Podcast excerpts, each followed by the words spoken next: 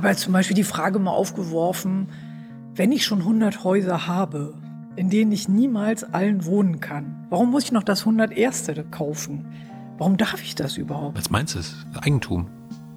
Ja, aber das ist ja eine Pervertierung von Eigentum, wenn ich Sachen habe, die ich gar nicht brauche, die ich gar nicht nutze, die aber andere brauchen, auf die sie angewiesen sind. Aber ist, Da mein- bin ich ist, schon ist ideologisch. doch meine Freiheit, mir das zu kaufen, was ich mir leisten kann. Und wenn, Ja, ich, mir, wenn ich mir meine zehntausendste Wohnung kaufen will? Ja, aber das ist für mich ist das halt eine, ein, Verständnis von Freiheit, das Verantwortung ausschließt. Das kann ich schwer nachvollziehen. Ich glaube, da würde so Riegel vorschieben, würde da helfen, weil es gibt Waren und es gibt Wohnungen. Und Wohnungen sind keine Ware.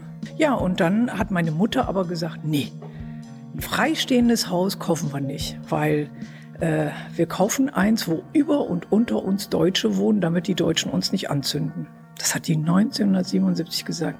Und ich saß da mit meinen elf Jahren und habe gesagt, wieso? Wieso denkt meine Mutter? gesagt. Ja.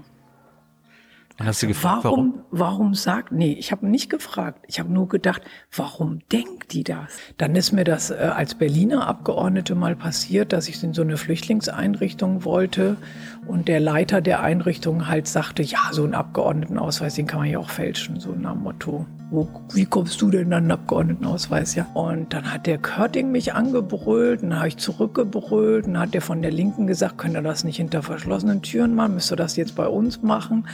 Aber, also ich habe mich da natürlich, kam da wieder so der Punkt, wenn ich mich nicht auf Augenhöhe behandelt gefühlt habe, habe ich halt so, äh, sag ich mal, den Bettel nicht gemieden. Ne, bin dem nicht aus dem Weg gegangen, sondern habe gesagt, so, Alter, willst du? Ja, dann komm mal, was, was willst du? So, eine neue Folge Jung und Naiv. Wir sind im Bundestag. Wo genau? Wir sind im Jakob-Kaiser-Haus. Ja. Das ist der Teil des Bundestages, in dem viele Abgeordnetenbüros untergebracht sind. Und hier sind wir in dem großen Raum, äh, der für die grüne Fraktion zur Verfügung steht, in dem regelmäßig der Arbeitskreis 3, das ist der Arbeitskreis bei uns, der die Themen Inneres, Recht, Migration und ähnliches behandelt. Mhm. Und wer bist du? Ich bin Jana Beira. Ich bin äh, Rechtsanwältin und seit 2017 die einzige direkt gewählte Abgeordnete der aktuellen Grünen Fraktion. Das war vor dir, glaube ich, nur das Ströbele, oder? Genau, Hans-Christian Ströbele ist mein Vorgänger und ähm, den habe ich dann sozusagen verteidigt, den Wahlkreis, den Hans-Christian mehrfach bereits geholt hatte. Was ist denn dein Wahlkreis? Mein Wahlkreis ist Kreuzberg, Friedrichshain und ein Teil von Prenzlauer Berg, der beschrieben wird als Ost. Wie hast du das geschafft, den zu holen, nachdem Ströbele so lange den geprägt hat? Ich habe sehr, sehr viel auf der Straße gestanden, habe mit den Menschen geredet, habe äh, auch vorher natürlich schon in Friedrichshain Politik gemacht. Im Berliner Abgeordnetenhaus war ich elf Jahre ähm, und war dadurch natürlich schon mit den Themen und mit der mit dem Wahlkreis auch vertraut. Habe ja auch die ganzen Jahre mit Hans-Christian Ströbele, also ein Teil meines Berliner Abgeordnetenhauswahlkreises ist auch Teil dieses Bundestagswahlkreises und insoweit habe ich das halt schon immer so ein bisschen mitgekannt und habe mich natürlich gefreut, dass dann Kreuzberg dazu kam und ja, ich äh, Prenzlauer Berg auch diesen Teil äh, mit betreuen durfte. Und eigentlich habe ich die Zeit, glaube ich, komplett auf der Straße verbracht im Gespräch mit Leuten. Und vielleicht ähm, hat das den einen oder anderen überzeugt. Jedenfalls hat es gereicht. Liebe Hörer, hier sind Thilo. Und Tyler, Jung und Naiv gibt es ja nur durch eure Unterstützung. hier gibt's keine Werbung, höchstens für uns selbst. Aber wie ihr uns unterstützen könnt, Oder sogar Produzenten werdet. erfahrt ihr in der Podcast-Beschreibung. Zum Beispiel per PayPal oder Überweisung. Und jetzt geht's weiter. Wo wohnst du hier in Berlin? Friedrichshain. Schon immer? Nein. Nee. Her hergezogen irgendwann. Genau, ich bin so dieser typische Westzuzug. Was ist, der, was ist der größte Unterschied zwischen dir und Ströbele? Der größte Unterschied ist Außer, dass du eine Frau bist? nicht nur, dass ich eine Frau bin, sondern dass ich eben auch äh, nicht in Deutschland geboren bin, Mhm. sondern in der Türkei. Wo wurdest du geboren? Malatya. Das ist, wo Euphrat und Tigris sich begegnen in der Türkei. Und äh, dann sind deine Eltern mit dir irgendwann nach Deutschland gekommen? Genau, im Alter von sechs Jahren haben die mich äh, hier hingebracht. Hat auch keiner gefragt, ey, willst du mal nach Deutschland oder so? Ist voll schön da oder so. Nee, nix. Die haben mich einfach ins Auto gepackt und mitgenommen mit meinen vier Geschwistern. Die sind mit dem Auto nach Deutschland gefahren. Ja, ganz niegelnagelneues Auto und damit sind sie dann halt ähm, äh, dahin, haben uns abgeholt und dann war das neue Leben in Deutschland. Wann war das? 1972. Und warst du denn, wenn du sechs warst, warst du denn schon in der Schule oder haben sie dich denn rausgerissen oder war, war das noch vor der Schule? Das war noch vor der Schule. Ich wurde dann hier in Deutschland eingeschult. Konntest du Deutsch sprechen, als du eingeschult wurdest? Nein, aber es gab damals so ähm, Klassenzüge, ganze Schulen teilweise, in denen eben äh, türkischer Unterricht äh, abgehalten wurde. Das wurde vom Land Nordrhein-Westfalen so eingerichtet und mein Vater war dort auch Lehrer. Äh, warum sind die nach Deutschland gekommen? Ja, das ist irgendwie auch eine interessante Frage, die man seinen Eltern immer stellt. Und am Ende weiß man gar nicht, ob es wirklich der Grund war. Es ist so eine Mischung aus Begeisterung für Europa, für Deutschland, einfach weil man die Bücher gelesen hat und ähm, äh, das so den Eindruck hatte, da sind bessere Chancen, bessere Bildung, bessere gesundheitliche Versorgung. Ähm, und ja, aber auch so dieses, also aus der Türkei heraus ist eben Europa nochmal so Freiheit, Rechte, Gleichheit, auch der Wert des Menschen in einer Gesellschaft war meinen Eltern so wichtig, dass sie sagten, ja, in der Türkei, also dieser Staat, der achtet seine Bürger gar nicht. Und äh, in Deutschland Deutschland damals ist das komplett anders. Ja, damals schon. Damals war Erdogan noch nicht an der Macht.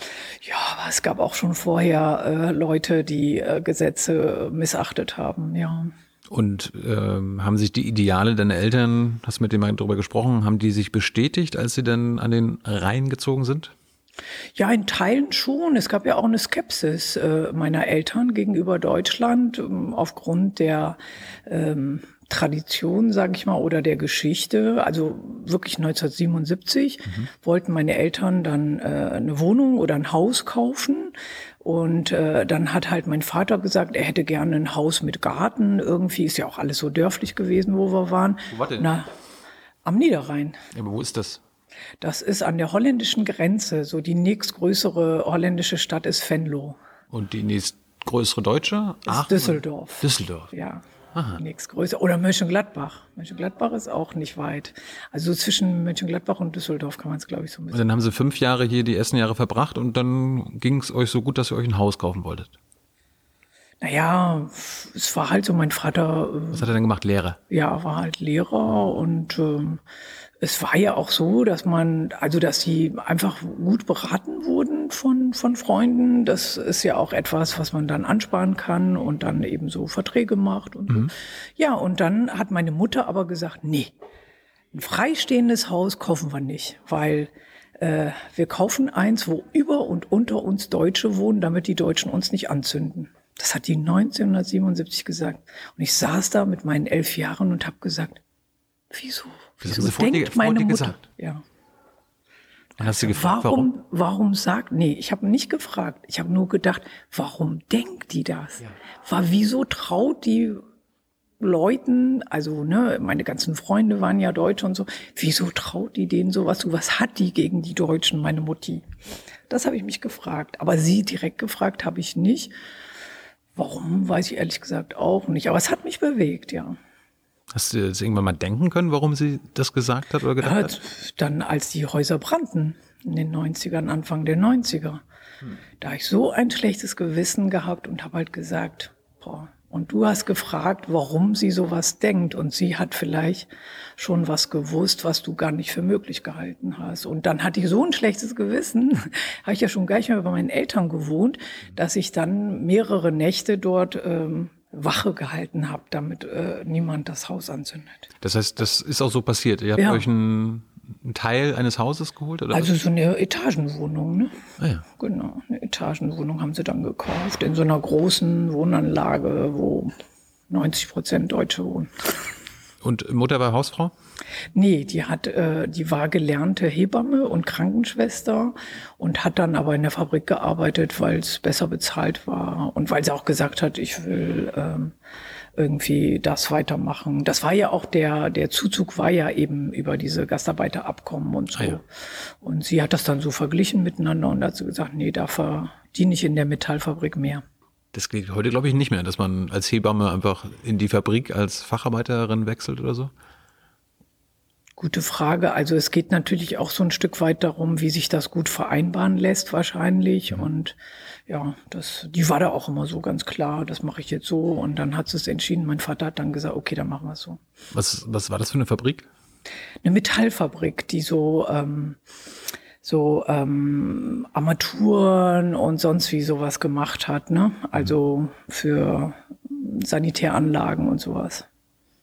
Genau. Wolltest du auch Fabrikarbeiterin werden, als du dann groß geworden bist? Das waren, also in diesem kleinen Dorf war das so ein ähm, Arbeitgeber, wo eigentlich viele ähm, türkeistämmige Familien auch gearbeitet haben, wo die Kinder eben auch gedacht haben, ist gute Bezahlung, kann man ne, gut von leben, da wollen wir auch rein. Aber meine Eltern hatten natürlich andere Pläne. Ne? Die haben gesagt, ihr müsst alle lernen und studieren und weiterkommen und so. Also hast du Abi gemacht? Sofort Abi gemacht. Also ich habe erstmal, heute würde ich wahrscheinlich in der Statistik der Schulabbrecher vorkommen. Oh. Weil ich habe nach der neunten Klasse das Gymnasium verlassen, ohne Abschluss. Und habe eine Lehre angefangen, kaufmännische Lehre. Warum hast du das gemacht? Ja, dieses System, also dieses, dass die Lehrer einem da ständig einen erzählt haben und diese, diese ganze autoritäre Atmosphäre, die hat mir nicht gefallen. Und ich hatte halt irgendwie so das Gefühl, das, was sie mir beibringen wollen, das will ich gar nicht. Und habe dann eben angefangen, eine kaufmännische Ausbildung, weil ich dachte, dann kann ich ja schon mal Geld verdienen und dann kann ich äh, mir eine Wohnung nehmen und dann kann ich so mein eigenes Leben gestalten. Neunte Klasse, dann warst du 15 oder 16? Mit 16 habe ich meine Lehre angefangen, ja. Und kaufmännische Ausbildung heißt bei einer Sparkasse oder was? Bei einer kaufmännischen Einrichtung. Jetzt ein Supermarkt oder was? So irgend so ein- eine Einrichtung. Und dann hast du die Ausbildung abgeschlossen und hast dann da gearbeitet. Naja, ich meine, anfangs war das ja auch witzig. Ich weiß noch, mein Betriebsleiter, da sollte ich das Lager ausfegen. Ne? War schon auch ein ziemlicher Unterschied. Soll ich das Lager ausfegen? Und da haben sich das angeguckt und haben gesagt, die hier vom Gymnasium kommt, die kann nicht fegen. Da haben sie mir erstmal Fegen gezeigt. Und dann war ich in der Berufsschule, das fand ich auch so interessant. Wir hatten einen Berufsschullehrer, der Deutschlehrer, der war eigentlich äh, Deutschlehrer fürs Gymnasium und hat so, sag ich mal, unwillig an dieser Berufsschule gelehrt, ja. Und die einzige, die vom Gymnasium kam, war ich, die halt Grammatik konnte und auch Latein gehabt hatte und so, ne. Und da hat der immer gesagt, guck mal, wie die Janan Deutsch kann und äh, um denen sozusagen ihre Defizite vorzuwerfen. Aber das waren ja äh, Freunde von mir in meiner Klasse, die wollten auch nicht Abitur oder studieren. Ne? Die wollten auch eine anständige Lehre machen und damit ihre Familie gründen, ihr Auskommen haben. Und das war natürlich für mich schon wirklich spannend in dieser Zeit, halt in dieser Welt zu sein, wo die Studierten irgendwie so weit weg sind. Und äh, ja, Wie haben deine Eltern reagiert, als du gesagt hast, du willst Schule schmeißen? Die haben halt gesagt, ja, wenn du meinst, so. War ganz cool, ja. Und hast es dann durchgezogen? Also bist auch nie wieder zurück aufs Gymnasium gegangen, hast Abi sein gelassen? Na, Abendgymnasium habe ich dann später gemacht. Also so, als ich Mitte 20 war, habe ich dann so gesehen, was die anderen verdienen und was, äh, wenn man einen höheren Abschluss hat, so, Universitätsabschluss und sowas. Und dann habe ich halt auch gedacht, na ja, eigentlich wollte du ja früher Anwältin werden, das fand ja so spannend. Dann habe ich dann mitgekriegt, wer auch noch äh, äh, sein Abi geschafft hat. Und da habe ich gedacht, na, das kannst du auch. Haben deine Geschwister Abi gemacht? Ja, alle. Hast du irgendwann ein schlechtes Gewissen gehabt? Kann auch sein, ne? Das habe ich so noch nicht betrachtet, aber könnte auch eine Rolle gespielt haben. Und Abendgymnasium heißt, du hast nebenbei gearbeitet und Ja. abends zur Schule? Ja. Oh. Also so ab 17 Uhr ging die Schule los. Da bin ich dann auch in Bonn, halt bin ich nach Bonn gezogen, weil ich schon wusste, ich will in Bonn Jura studieren.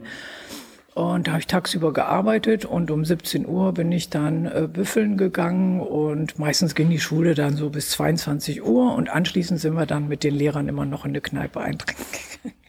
Und da war Schule für mich okay, so als Konzept so. Das fand ich so, war so auf Augenhöhe. Das Aber du hast es dann am nächsten Morgen immer noch rausgeschafft aus dem Bett.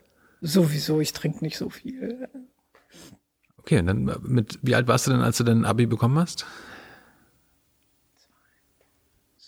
Ja, so 26, sie 26,5 so. Hm.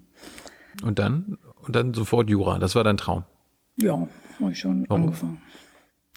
Na, also was mir halt an Jura so gefällt, ist ähm, dieser, dieser Anspruch in der Gesellschaft, sich Regeln zu geben und damit einen Ausgleich zu schaffen. Ne? Also Konflikte zu lösen, ähm, Frieden in einer Situation zu schaffen, aber natürlich auch so dieses, wenn was passiert, was ungerecht ist, dann werde ich hibbelig, das halte ich schwer aus. Und das war natürlich so eine Möglichkeit, auch einen Umgang mit Ungerechtigkeiten zu finden. Du bist ja vom Gymnasium abgegangen, weil das Autoritäre dir nicht gefallen hat. Das äh, war das im Studium anders. Hattest du da total liberale Professoren und Professorinnen?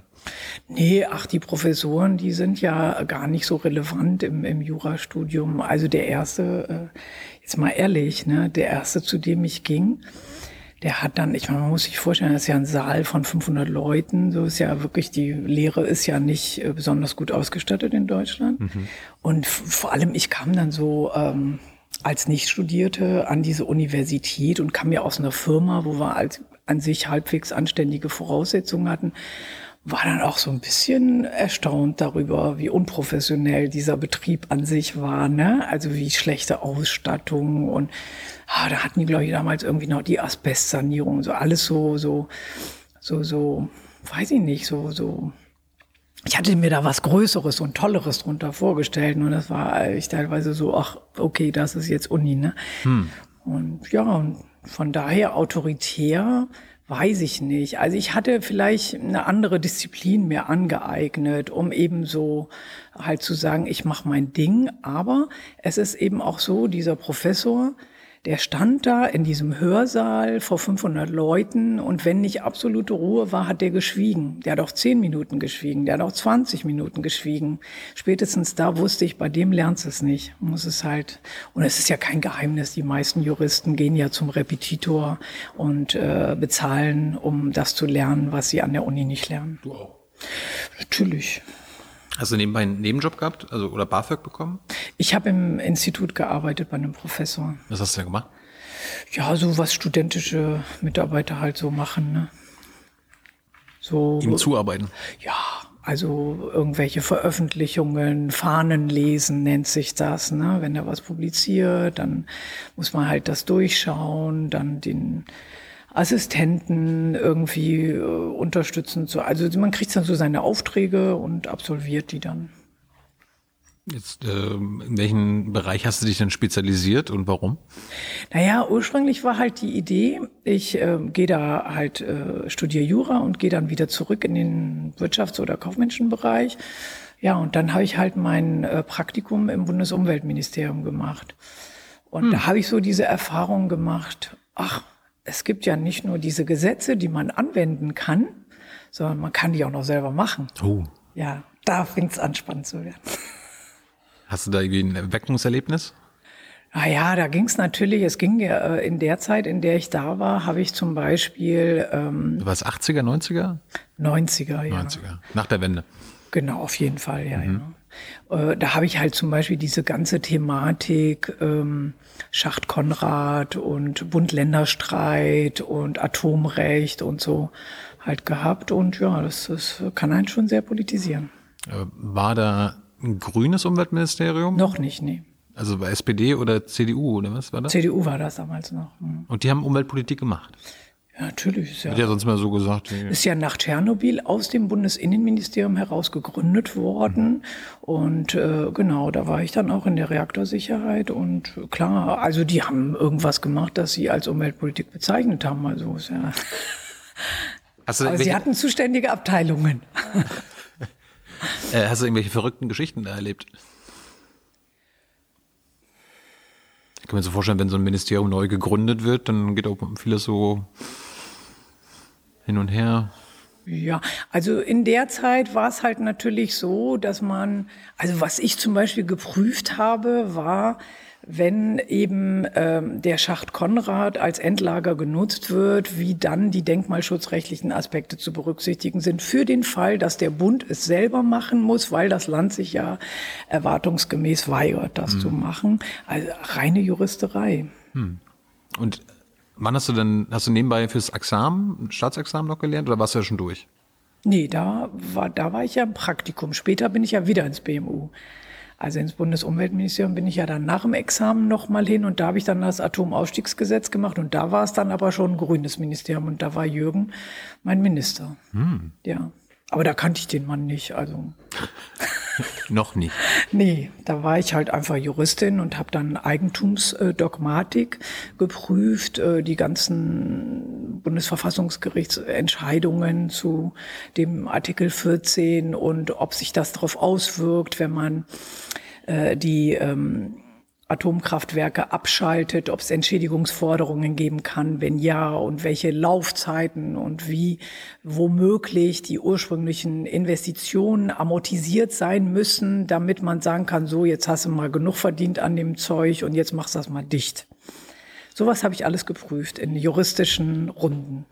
Äh, hat das, was du damals geprüft hast, irgendwas damit zu tun, was wir heute beim Kohleausstieg erleben, wo ja auch die Kohlekraftwerkbetreiber entschädigt werden sollen? Es erinnert mich sehr daran, muss ich halt ehrlich sagen. Ich habe ja jetzt heute mit dem Kohleausstieg jetzt als Abgeordnete nicht so viel zu tun, weil ich ja in anderen Ausschüssen bin. Aber die Diskussionen um Eigentum sind eben immer relativ ähnlich und die Laufzeiten äh, zu den Kohlekraftwerken, die haben eine klare Analogie und die Trickserei auch, dass man nochmal anderthalb Jahre mit dem Gesetz wartet und in der Zwischenzeit Fakten schafft und dann mit der Entschädigung argumentiert, nein, wir können doch jetzt nicht, das ist, verstößt doch gegen Artikel 14 und da ist schon so eine Wechselwirkung äh, zwischen Gesetzgeber und Regierung, die nicht immer äh, klug und glücklich ist. Ne? Da ist es so eine Wechselwirkung. Auf der einen Seite trickst man und auf der anderen Seite argumentiert man mit dem, wo man getrickst hat. Das ist wirklich geeignet, Vertrauen in die Institutionen, auch in die Demokratie äh, zu beschädigen. Und ich weiß nicht, warum sie es wieder machen, aber. Warum, warum werden jetzt die Kohlekraftwerksbetreiber überhaupt entschädigt? Hätte man dann nicht quasi so marktmäßig das äh, entscheiden lassen können? Wir, weißt, wir bauen einfach jetzt unseren Solar- und Windkraft aus und äh, dann werden halt die Braun- und Steinkohlebetreiber äh, aus dem Markt gedrängt. Warum, warum muss der Staat dann noch entschädigen? Naja, der Staat muss über Entschäd ob er entschädigen muss, ist ein großes Fragezeichen. Aber er muss natürlich über Entschädigung nachdenken, wenn er etwas verbietet. Mhm. Ne? Und das ist ja unser Änderungsantrag, ging ja eben auch dahin, es zu verbieten, Datteln. So. Und darum geht es dann. Wenn ich in bereits bestehende Eigentumspositionen oder einen eingerichteten, ausgeübten Gewerbebetrieb eingreife, dann äh, kann eine Entschädigungsforderung bestehen, aber muss auch nicht immer. Und da ist ja die, die, die deutsche Rechtsprechung und auch äh, der deutsche Gesetzgeber ist ja sicherheitsliebend, wie insgesamt, glaube ich, die deutsche Gesellschaft sehr sicherheitsliebend ist. Mhm. Und man will diese Sicherheit äh, an Investitionen auch als äh, Politik sozusagen aussenden, insbesondere natürlich ähm, die konservativen Parteien, hm. weil eben die Sorge ist, wenn, ne, ist ja immer der Investor, der ist ja ein scheues Reh und wenn man dem zu nahe kommt, dann ist er weg und man weiß zwar nicht, wo er hin ist, aber er ist immer weg.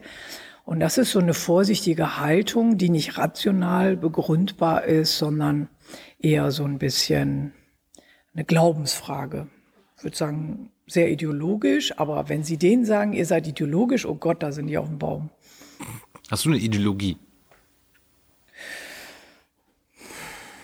Ja, schon von, von einer besseren Welt, in der mehr Gerechtigkeit möglich ist. Das wird der Konservative jetzt auch sagen. Genau. Aber ich will ja wirklich begrenzen in dem Sinne, dass ich halt sage, wenn, wenn jeder nur für sich so viel nimmt, wie er braucht, dann ist für alle mehr da. Und habe halt zum Beispiel die Frage mal aufgeworfen, wenn ich schon 100 Häuser habe, in denen ich niemals allen wohnen kann, warum muss ich noch das 101. kaufen? Warum darf ich das überhaupt? Was meinst du? Eigentum. Ja, aber das ist ja eine Pervertierung von Eigentum, wenn ich Sachen habe, die ich gar nicht brauche, die ich gar nicht nutze, die aber andere brauchen, auf die sie angewiesen sind. Aber da ist, doch mein, ist doch meine Freiheit, mir das zu kaufen, was ich mir leisten kann. Und wenn, ja, ich, mir, wenn ich mir meine zehntausendste Wohnung kaufen will? Ja, aber das ist für mich ist das halt eine, ein, ein Verständnis von Freiheit, das Verantwortung ausschließt. Das kann ich schwer nachvollziehen. Ich glaube, da würde so Riegel vorschieben, würde da helfen, weil es gibt Waren und es gibt Wohnungen. Hm. Und Wohnungen sind keine Ware. Ich glaube, wir müssen den Tisch mal ganz kurz verschieben, weil die Sonne dir ins Gesicht brennt. Das wird unser Hobby heute. Wir, wir schneiden natürlich nicht. Äh, die läuft weiter. Was? Stimmen. Ja, was soll ich machen? Den Winkel so ändern, dass ich nicht So? Die Sonne ist unberechenbar. Ja. Ja, die wandert halt. Wo ich bin, ist die Sonne. So ist das eben. Osten geht die Sonne auf. Da komme ich ja her, sowohl hier räumlich als auch aus Türkei. Oder andersrum, hast du denn hast du ein politisches Weltbild? Also schon, Die- die- ähm, ja, also schon alles, was wirklich so den Menschen im, im, im Zentrum seines Handelns hat und was, was Gerechtigkeit ähm, zum Ziel hat. Ne? Also ich bin wirklich der Überzeugung, wenn man für Sachen eintritt und kämpft, die einen Wert haben, der über den, das eigene Interesse hinausgeht, dann ähm, äh, schafft man das auch. Dann kriegt man die Energie sozusagen aus der Gesellschaft, auf der Gruppe auch äh, weiterzukommen. Ich würde jetzt nicht sagen, ich habe jetzt wirklich nicht irgendwelche äh, Theorien äh, studiert, wo ich jetzt sagen würde, Du bist keine Marxistin jetzt, oder? Also würde ich jetzt äh, eher nicht sagen, nee. Also das ist, also es ist auch teilweise gar nicht so, gar nicht so mein, mein Spezialgebiet, aber ich finde es schon interessant, sich damit auseinanderzusetzen, ob dahinter Konzepte stehen, die für eine Gesellschaft funktionieren können oder nicht.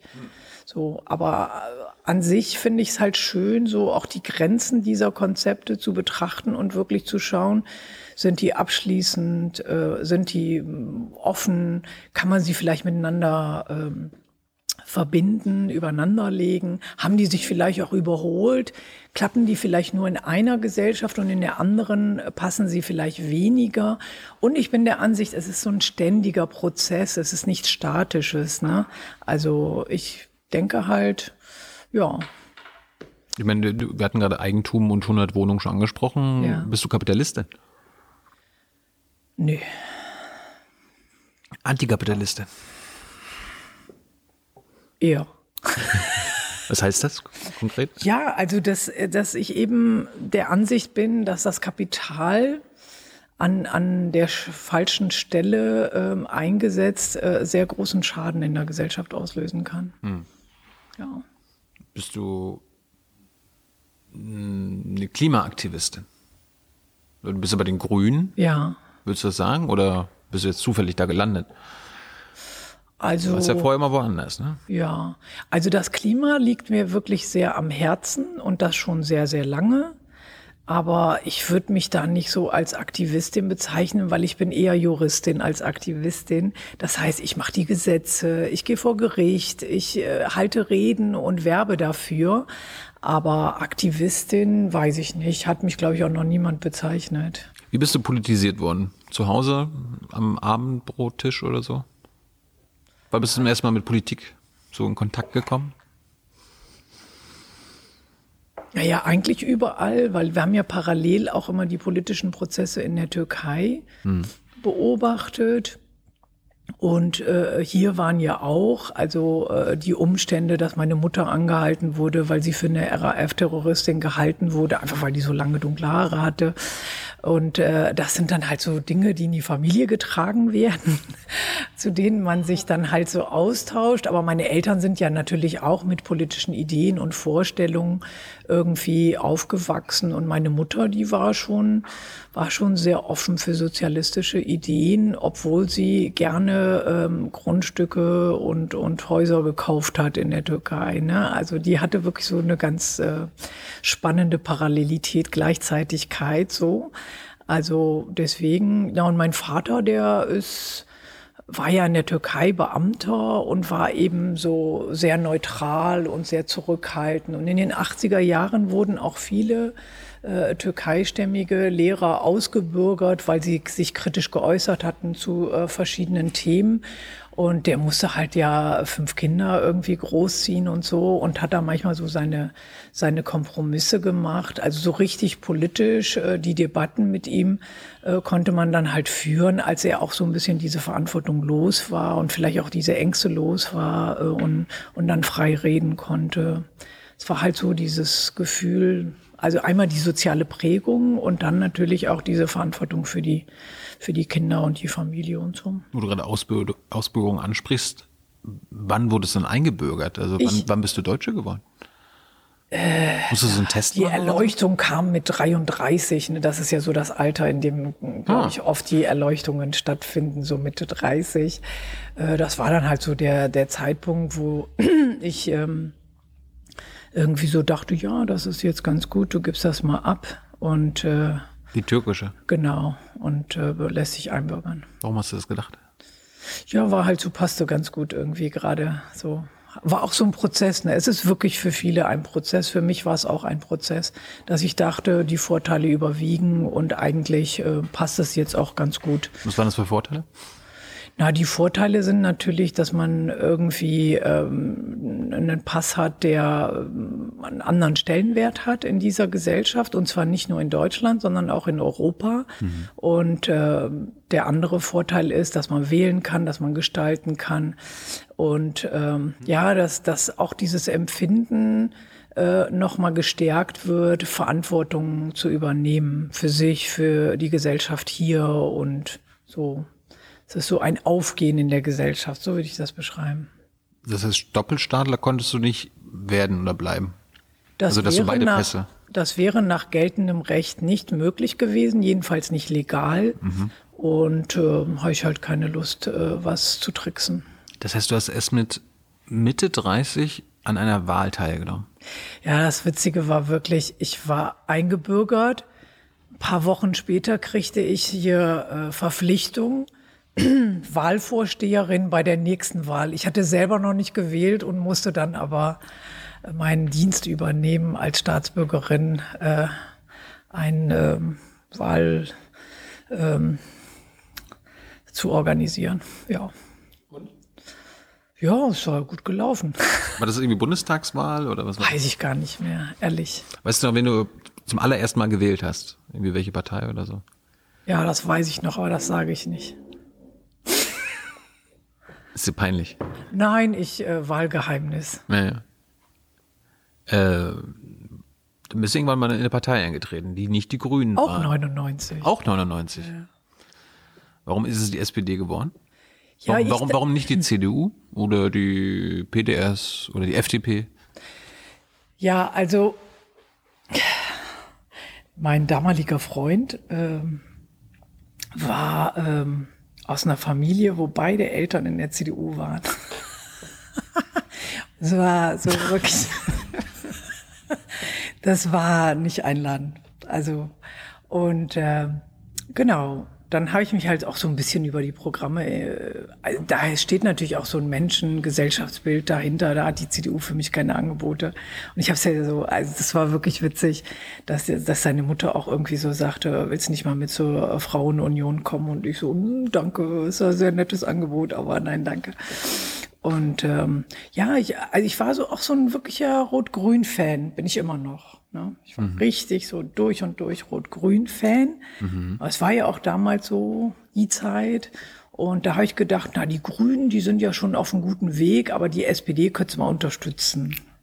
Habe ja im grünen Ministerium gearbeitet und habe halt gedacht, die SPD, die muss sich mal ein bisschen weiterentwickeln. So.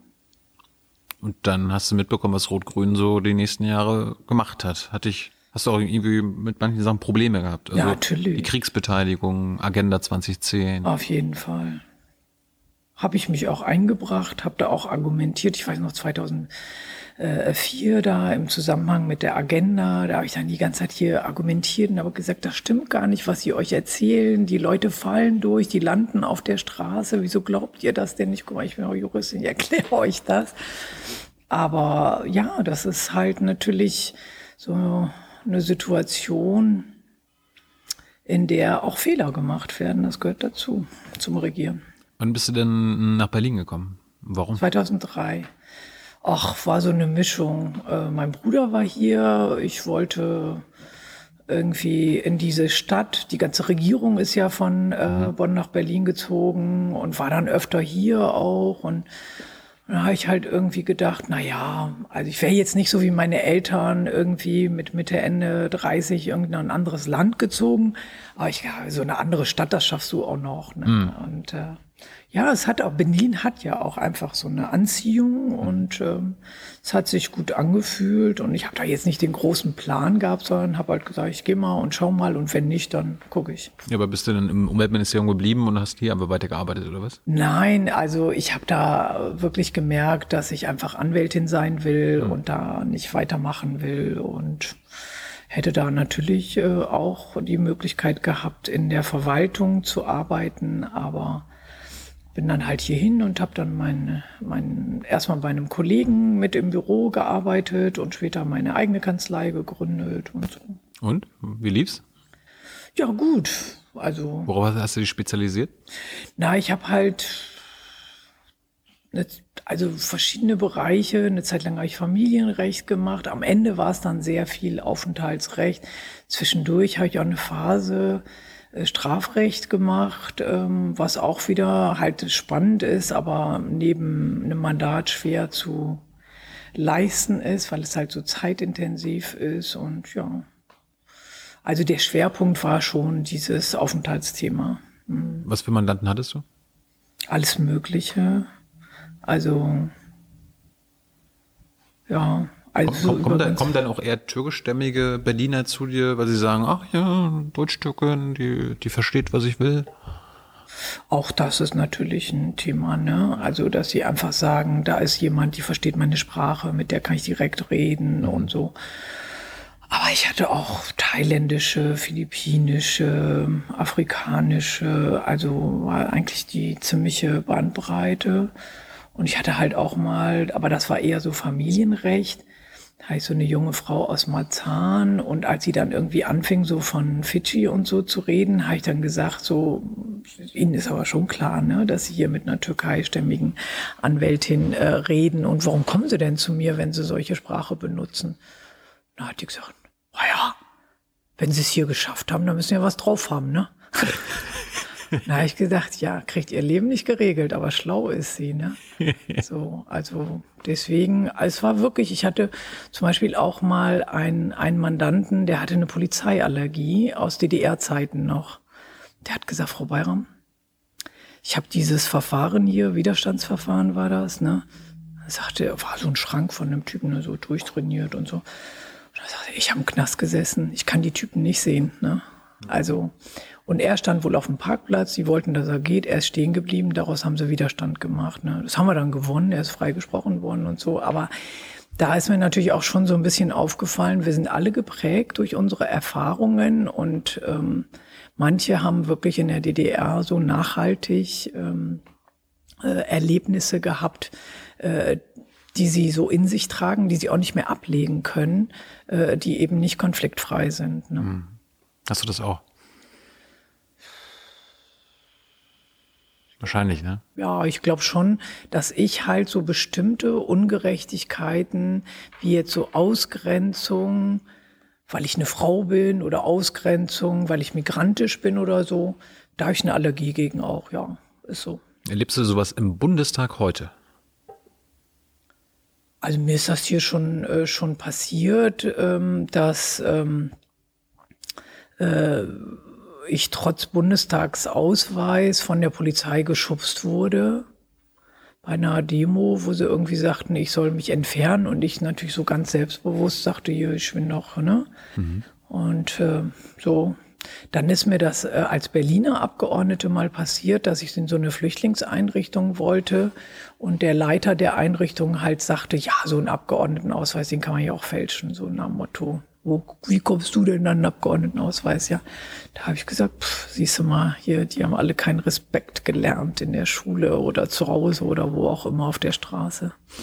Hast du, äh, und hier im Bundestag selbst mit anderen Abgeordneten, also wenn du eine Rede hältst, gibt's dann auch mal so frauenfeindliche oder Ja. ausländerfeindliche Sprüche? Ja, auf jeden Fall. Also die AfD, die steht schon immer in den Startlöchern. So, was kann man denn der Bayram noch an den Kopf schmeißen? Ja, das ist schon so. Hast du Rassismus in der, in der Schule erlebt oder äh, in deiner Jugend oder im Abendgymnasium? Also in, in der Jugend war es halt schon so, dass zum Beispiel immer gesagt wurde, eine Schokolade, weil ich natürlich ein bisschen dunklere Haut habe und so. Das war ja damals, äh, äh, weiß ich noch, der, der eine italienische Nachbarsjunge und wir waren das, die so ein bisschen dunklere Haut hatten und das auf dem Dorf. Und das war aber irgendwie ähm, halt so, dass dass das ja von Kindern ebenfalls ausging und es dann irgendwie so eine Sprachlosigkeit eigentlich gab, ne, das wirklich zu adressieren und so. Aber was halt schon manchmal war, waren so Auseinandersetzungen auf dem Spielplatz, wo meine Eltern dann auch dazugekommen sind und halt so Grenzen gesetzt haben. Und einmal gab es einen Jungen, der hat was Doofes gesagt und da bin ich zu meinem Vater und habe gesagt, der hat was Doofes gesagt und dann hat mein Vater gesagt, ja, dann werde ich doch. Und dann habe ich gesagt, ja, aber dann haut der mich. Und dann hat er gesagt, tja, dann werde ich doch. Und dann habe ich mich mit dem geprügelt. Und äh, dann habe ich aber auch gemerkt, besser geht's mir damit nicht. Eigentlich habe ich gar keinen Bock gehabt, mich mit dem zu prügeln. Ich habe es aber gemacht, weil ich mich wehren wollte. Und später habe ich es dann eher vorgezogen, mich verbal zu wehren, weil das einfach so blöd war. Ich wollte dem überhaupt nicht so nah sein. Beim Hauen kommt man sich so nah. Das ist einfach doof. Wie lange hast du denn als Anwältin gearbeitet? Du bist, bist ja irgendwann ins Abgeordnetenhaus Berlin gekommen. Das Ja, ich habe parallel immer als Anwältin gearbeitet. Ah ja, Ja. so als Nebenjob. Genau, meine Kanzlei und meine einzelnen Fälle. Und ja, noch vor einer Woche habe ich hier Strafgericht äh, Morbid Freispruch für meinen Mandanten rausgeholt. Gibt's wir müssen natürlich nicht über Details reden, aber gibt es irgendeinen Prozess, den du gewonnen hast, auf den du stolz bist? Wo du denkst so, geil.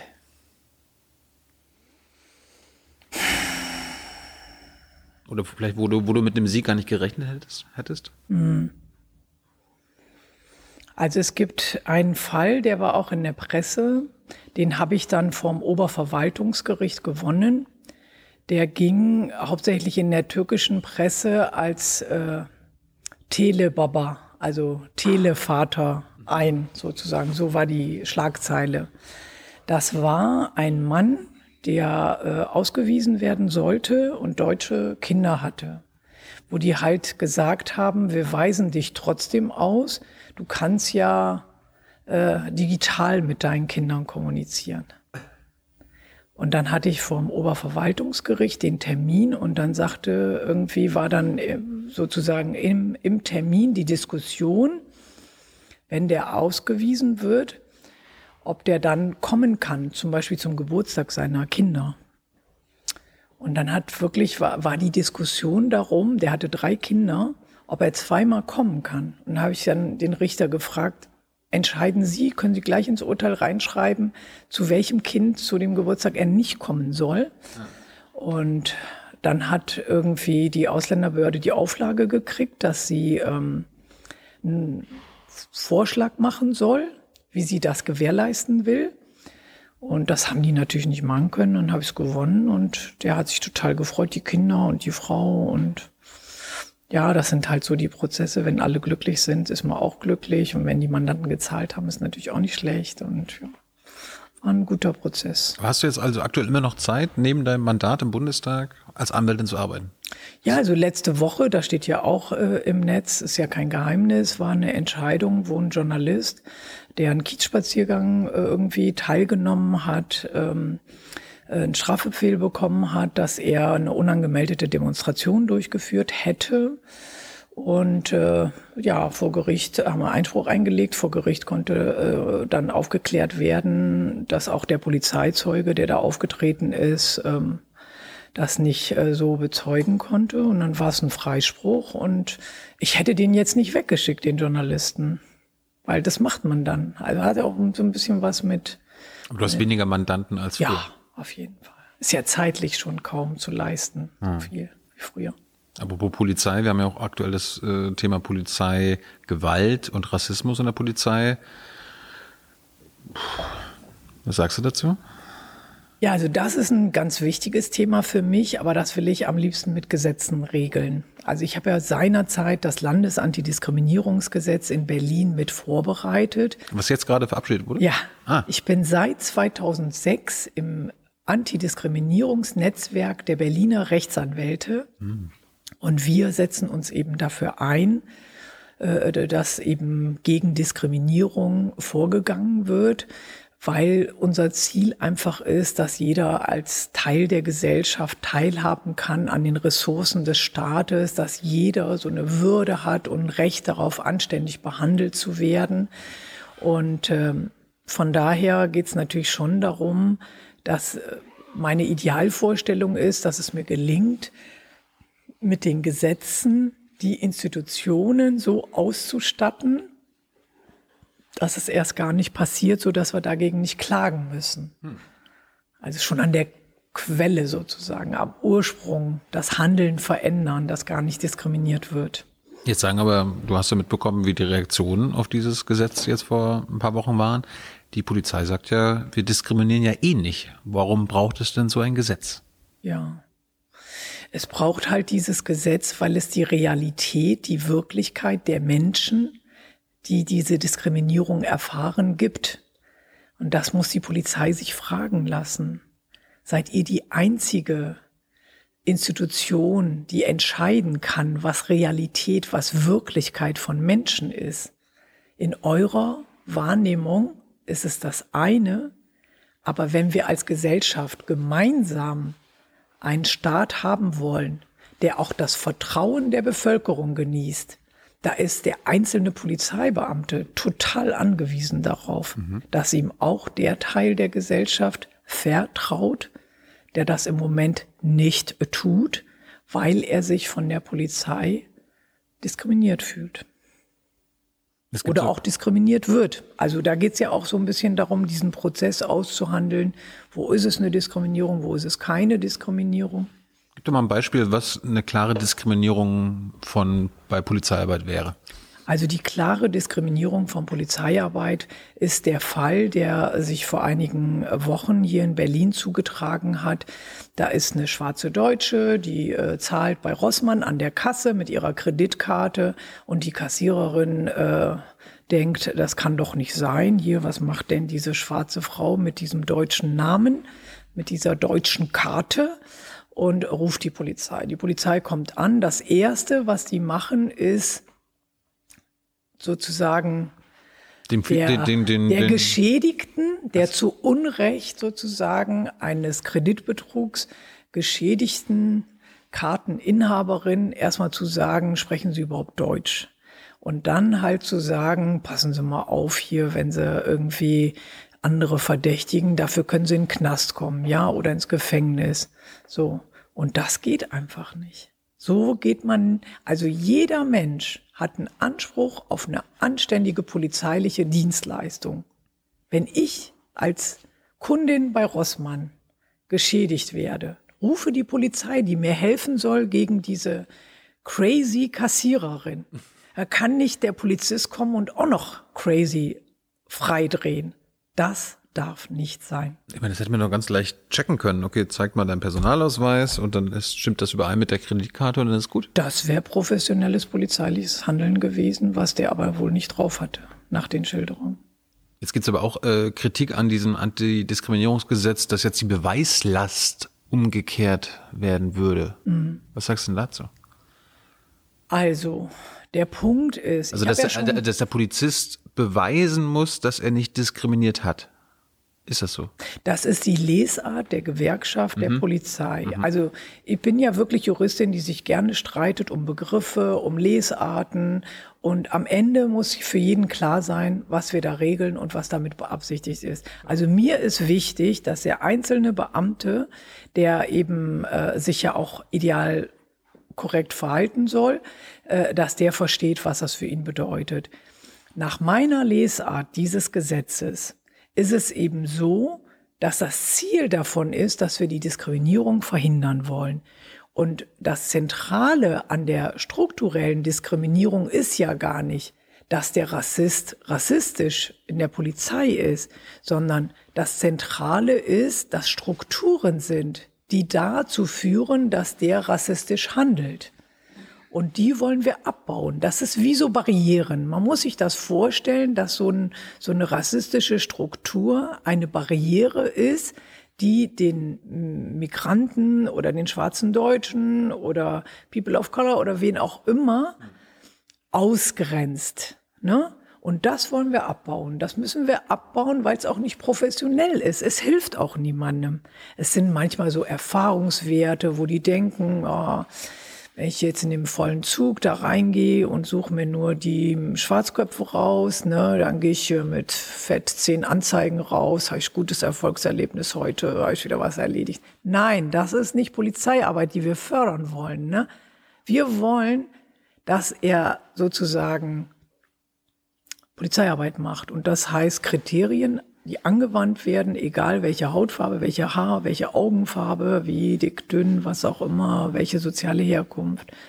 Und dafür müssen wir Kriterien entwickeln. Und das ist der Ansatz. Und die Beweislastumkehr kommt jetzt eben dahin, dass der Organisationsbereich des Staates einer ist, wo ich als Bürger gar keinen Zugang habe. Ich sehe ja nicht, wie das da organisiert ist.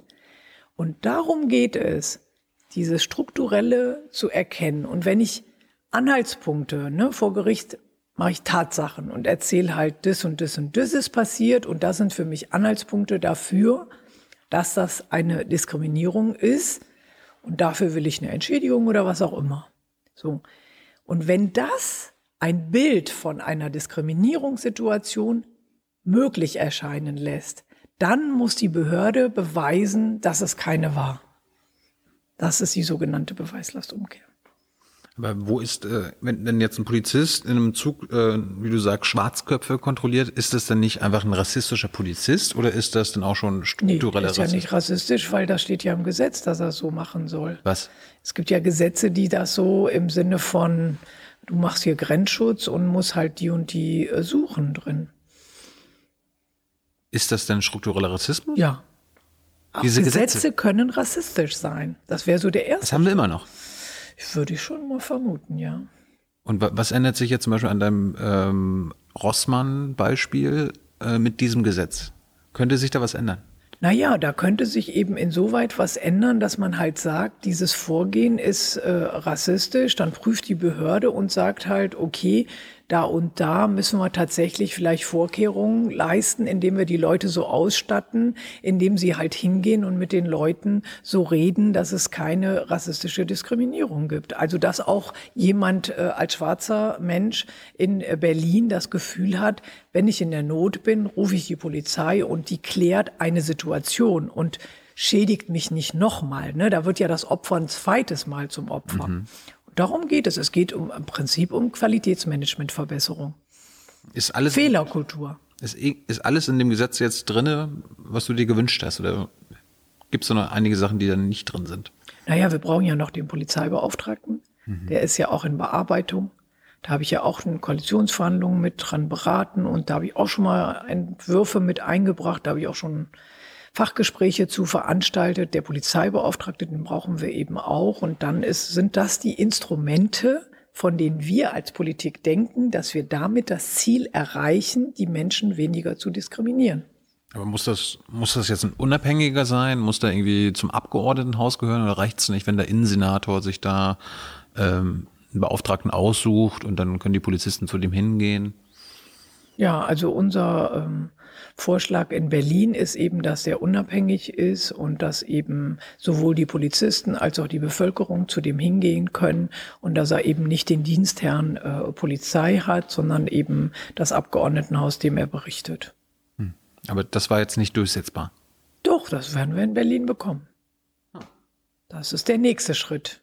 Da gab es jetzt Anhörungen zu und da ist jetzt Sommerpause und nach der Sommerpause gehe ich davon aus, die Mittel, die, die Gelder sind auch im Haushalt schon bereitgestellt. Das ist der nächste Schritt, der kommt. Und diese Kombination dieser Instrumente, die ist sozusagen eine Möglichkeit, um die Vielfalt, die wir in der Gesellschaft haben, so zu organisieren, dass ähm, eben sie sich zugehörig fühlen können. Da müssen wir alle lernen. Also keiner ist frei davon, von Vorurteilen, von auch Rassismen oder was auch immer. Ne?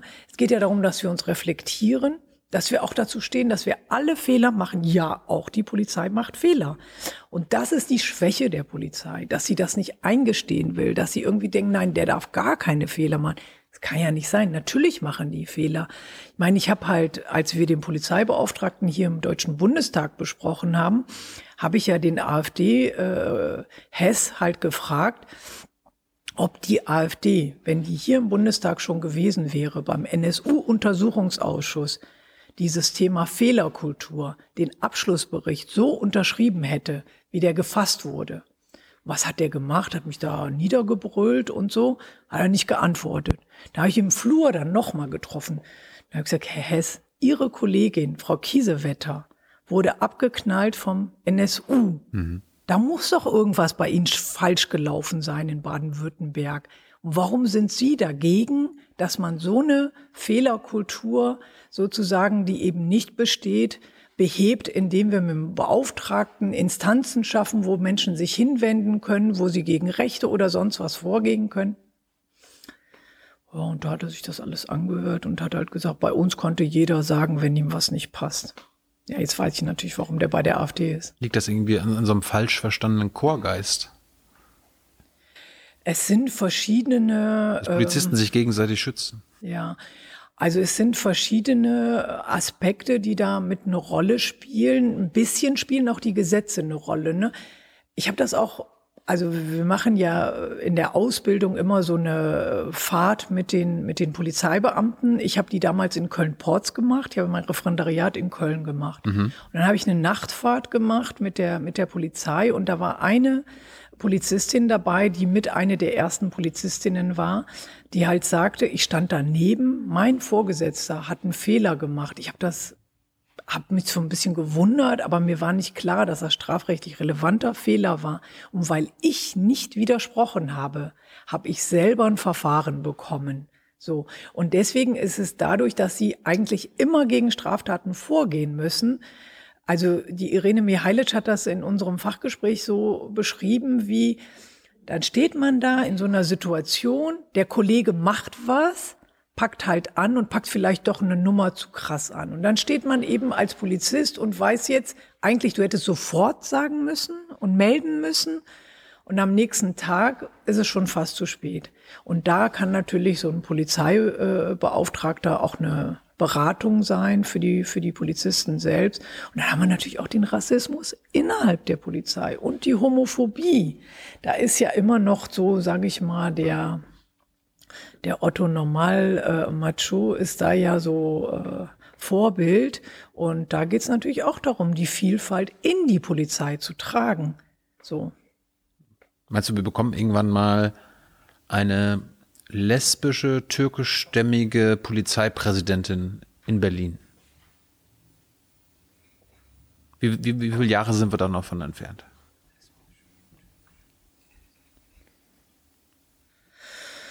Oh, ich bin keine Hellseherin, aber es erscheint mir nicht in naher Zukunft dazu zu kommen.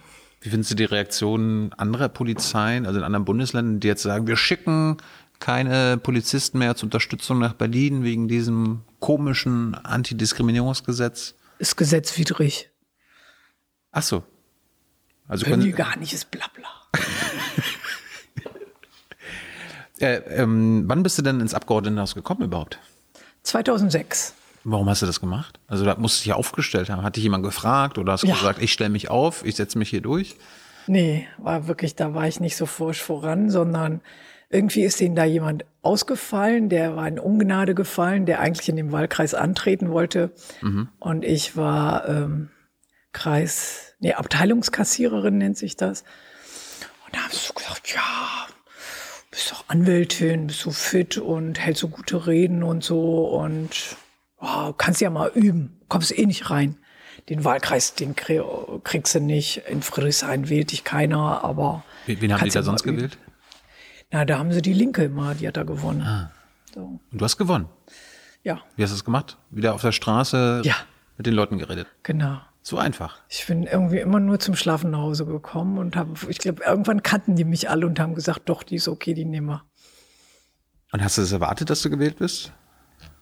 Nee, das- man oder war es die erwartet Überraschung nichts. denn? Nee, man erwartet, also ich habe jedes Mal keine Erwartung, sondern also es ist eher so ein Hoffen. Mhm. So ein bisschen kriegt man natürlich auch Feedback, wenn man die ganze Zeit auf der Straße rumhängt. Dann sagen die Leute auch schon mal, ja, Frau Bayram, wird gut und so, ich habe schon oder so. Das war voll süß. Und ähm, manche sagen dann halt auch, nö, euch Grüne will ich nicht mehr und ihr habt das und das Ja, falsch warst du gemacht. SPD damals? Damals war ich SPD. Mittlerweile sage ich jetzt, ich habe es jetzt für die ganzen, ne? ich bin ja jetzt irgendwie einmal für die SPD direkt gewählt worden, dann zweimal für die Grünen in, auf Landesebene direkt gewählt worden und einmal für die Grünen im Bundestag direkt gewählt worden. Ich habe schon ein bisschen Direktwahlerfahrung. Und das ist halt, man kriegt so ein Gespür, so kurz vor der Wahl kommen die Leute auch, kennen dich und reagieren auf dich. Und da kriegt man schon ein Gefühl dafür. Die Erwartung äh, ist da so, so eher die Hoffnung. Ne? So, bist du reingekommen als SPD-Abgeordnete und war dann die Fraktionsarbeit mit der SPD so scheiße, dass du gesagt hast, ich will hier raus und zu den Grünen gehen? Also da war ich ja schon ein paar Jahre dabei. Und ähm, ich habe halt gedacht, ich bin gut. Ich habe äh, äh, im Ministerium Gesetze geschrieben. Ich bin Juristin, sogar eine, die rechnen kann, weil ich eine kaufmännische Ausbildung gemacht habe und ähm, hab so drauf und habe dann halt eigentlich regelgerecht meine Anträge vorbereitet und habe halt irgendwie nicht so im Blick gehabt, dass die Männer einfach mal was sie wollen, so Sarrazin und äh, Sarrazin die- und äh, Stimmt, die waren ja, ja. Und Körting damals als Innensenator. Äh, Senator. ja, und dann hatte ich halt den ersten Konflikt und da weiß ich noch, hatten wir eine Koalitionsrunde mit den, äh, mit der Linken. Damals war ja Rot-Rot in der Regierung und dann hat der Körting mich angebrüllt, dann habe ich zurückgebrüllt dann hat der von der Linken gesagt, könnt ihr das nicht hinter verschlossenen Türen machen, müsst ihr das jetzt bei uns machen. Aber also ich habe mich da natürlich, kam da wieder so der Punkt, wenn ich mich nicht auf Augenhöhe behandelt gefühlt habe, habe ich halt so, äh, sag ich mal, den Bettel nicht gemieden. Ne, bin dem nicht aus dem Weg gegangen, sondern habe gesagt, so, Alter, willst du? Ja, dann komm mal, was, was willst du? Ne? Ich kann das auch, wenn du meinst, dass du das hier durchziehen kannst. Ja, und dann habe ich ja natürlich die Frauen mobilisiert und äh, war ja frauenpolitische Sprecherin. Ne? und hatte kurz davor so eine 17 Jahre geltende Forderung im Personalvertretungsgesetz für die Frauen durchgesetzt und hatte eben auch so das siehste, klappt doch ja, ne? selbst in der SPD. Und ähm, ja, dann habe ich eben alles schön vorbereitet, Landesgleichstellungsgesetz und so. Und dann war ich in dieser entscheidenden Fraktionssitzung, habe da äh, meine Rede gehalten. Wowereit hat dann so zwischendurch äh, während meiner Rede so ein bisschen rumgepöbelt, äh, so ähm, dem Motto, ja, die erzählt jetzt einen, ne, so, aber ja, und dann hat der Sarrazin, der war ja Finanzsenator und da, damit für diese äh, landeseigenen Betriebe zuständig und es ging um die Besetzung der, des, äh, der, des Vorstandsposten bei den Berliner Verkehrsbetrieben. Und da saß der vor mir und da sagt er, hör mal, dieses Gesetz da, ne, was du da gesagt hast, ne, das kenne ich überhaupt nicht. Das war natürlich so eine Missachtung, weil natürlich kannte der das, ja. Der ist so. Aber der hat im Prinzip gesagt, interessiert mich nicht dein Frauenkram da. Ich habe es auch nicht nötig, mich dafür zu interessieren. Das kam so rüber. Und dann kam in mir natürlich auch so dieses, warum soll ich mein Gesicht für euch hinhalten, wenn ihr nicht bereit seid, mit mir Politik zu machen? Dafür bin ich mir dann zu schade, habe ich auch zu viel gelernt und kann einen anständigen Beruf machen. Und da habe ich gesagt, nee, komm, das war meine Expedition in die Politik und so. Das scheint wohl nicht so meins zu sein. Aber andere haben mich eben davon überzeugt, dass ich, dass nicht ich das Problem bin, sondern die SPD. Und dann hat jemand gesagt, ja, geh mal zu den Grünen. Da nicht passt die bei dir Einzige? besser. Hm? Warst du nicht die Einzige? Zu den Grünen zu wechseln? Ja.